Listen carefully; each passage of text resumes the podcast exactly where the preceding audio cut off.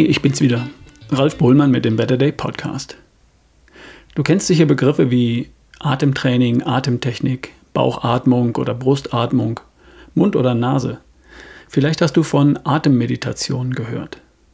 Die Grundlage allen Lebens ist Energie. Ohne Energie geht nichts, klar. Bei uns Menschen sowie bei den allermeisten mehrzelligen Organismen entsteht die Energie zum Leben, indem ein Energieträger, Nahrung, mit Hilfe von Sauerstoff in den Zellen umgewandelt wird. Umgewandelt in den eigentlichen Zelltreibstoff ATP und als Abfallprodukt entsteht dabei Kohlendioxid, CO2. Wie bei einem Ofen. Du legst Holz rein oder Kohlen oder Papier. Sauerstoff ist auch drin im Ofen, in der Luft halt.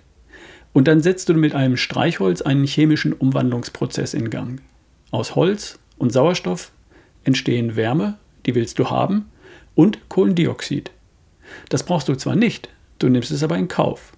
Es entweicht über den Schornstein in die Atmosphäre und irgendwann nimmt es eine Pflanze beim Wachstum wieder auf und es wird wieder zu Holz.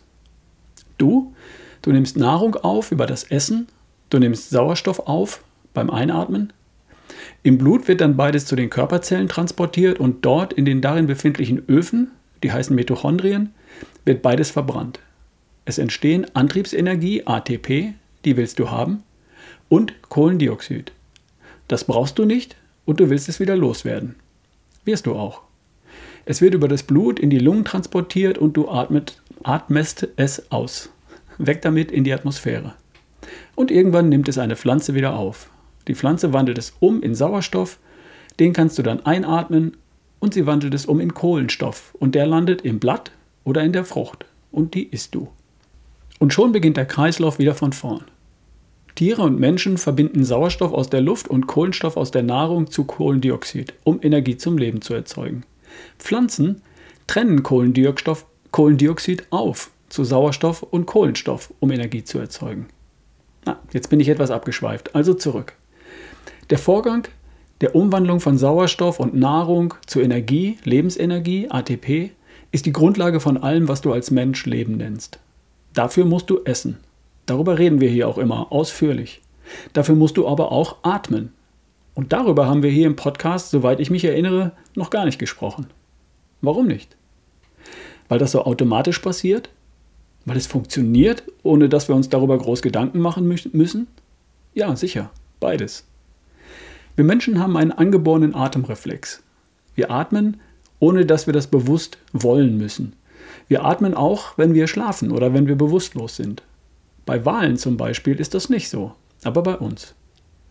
Bei uns überwacht das Gehirn die Versorgung mit Sauerstoff und sorgt über den Atemreflex dafür, dass wir immer genau so viel Sauerstoff aufnehmen, wie wir gerade benötigen. Im Schlaf etwas weniger als auf dem Sofa, bei der Arbeit etwas mehr und beim Sport noch mehr. Dann atmen wir halt automatisch etwas schneller oder tiefer. Ganz so stimmt das gar nicht, wie ich vorgestern gelernt habe. Das Gehirn überwacht nicht etwa die Sauerstoffversorgung im Blut, es überwacht das Kohlendioxid im Blut, die Abgase sozusagen. Kohlendioxid, das nennt man auch CO2. Das mag der Körper nicht so und das Klima, so wie wir es kennen, mag es auch nicht. Dein Körper steuert deine Atmung, indem er dafür sorgt, dass du genug Sauerstoff einatmest und genug Kohlendioxid abatmest, also ausatmest, weil die Balance zwischen beidem entscheidend wichtig ist. Wenn die Balance zwischen Sauerstoff und Kohlendioxid stimmt, dann bist du gesund und leistungsfähig, körperlich und mental. Jetzt in diesem Augenblick. Wenn die Balance nicht stimmt, dann bist du nicht bei 100 Prozent, jetzt in diesem Augenblick. Aber mein Gehirn wird schon dafür sorgen, indem es meine Atmung für mich steuert. Nach uralten Programmen, die so alt sind wie das Leben selbst. Also habe ich mich mein Leben lang nicht wirklich um meine Atmung gekümmert. Halt, das stimmt so nicht ganz. Wie du vielleicht weißt, bin ich zehn Marathons gelaufen, ein paar Mal unter drei Stunden. Den, größten, den größten Sprung meiner Leistungsfähigkeit habe ich gemacht, nachdem ich zwei Dinge gelernt hatte. Erstens, Fett als Energieträger besser zu nutzen und zweitens, meine Atmung zu verbessern. Ich habe gelernt, unter Belastung am Berg, im Training, im Wettkampf weniger Atemzüge und dafür tiefere Atemzüge zu nehmen.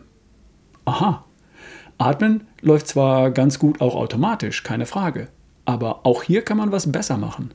Besser atmen macht körperlich leistungsfähiger. Ich habe noch was gelernt im Laufe meines Lebens. Besser atmen macht mich auch geistig, mental leistungsfähiger. Über Atemtechniken kann ich mich beruhigen, entspannen, mir einen klaren Kopf für gute Entscheidungen verschaffen. Oder mich aktivieren, pushen, in den Vollgasmodus versetzen. Je nachdem, was ich gerade brauche. Cool. Und wie geht das?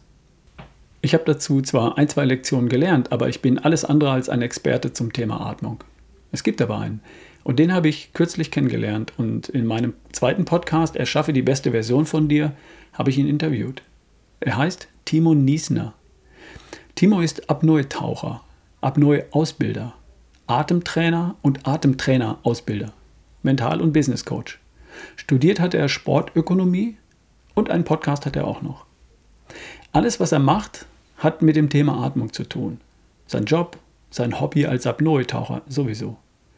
Du wirst kaum jemanden finden, der das Thema Atmung so tief durchdrungen hat. Er hat sogar schon mit Jürgen Klopp und den Spielern des FC Liverpool gearbeitet. Es macht also wenig Sinn, wenn ich dir im Detail sage, wie du mit Atemtechniken entspannen oder dich aktivieren kannst. Aber im Podcast Erschaffe die beste Version von dir, Folge 303 mit dem Titel Die Bedeutung der Atmung, lässt Timo was raus. Und außerdem ist er ein wirklich entspannter Typ und ein sehr entspannter und angenehmer Gesprächspartner. Da solltest du mal reinhören. Mehr von und über Timo findest du auf, auf seiner Webseite, die heißt freediveyourlife.com. Atemtraining, Mentaltraining, ein 7-Tage-Atemjournal oder eine mentale Werkzeugbox kannst du dir da runterladen. Findest du alles dort. Timo Niesner, freediveyourlife.com. Sein Podcast heißt übrigens Atempause. Macht Sinn. Äh, den findest du überall da, wo es Podcast gibt. Also, wenn du neugierig bist, Atmung, da steckt noch was drin. Bis die Tage. Dein Ralf Bohlmann.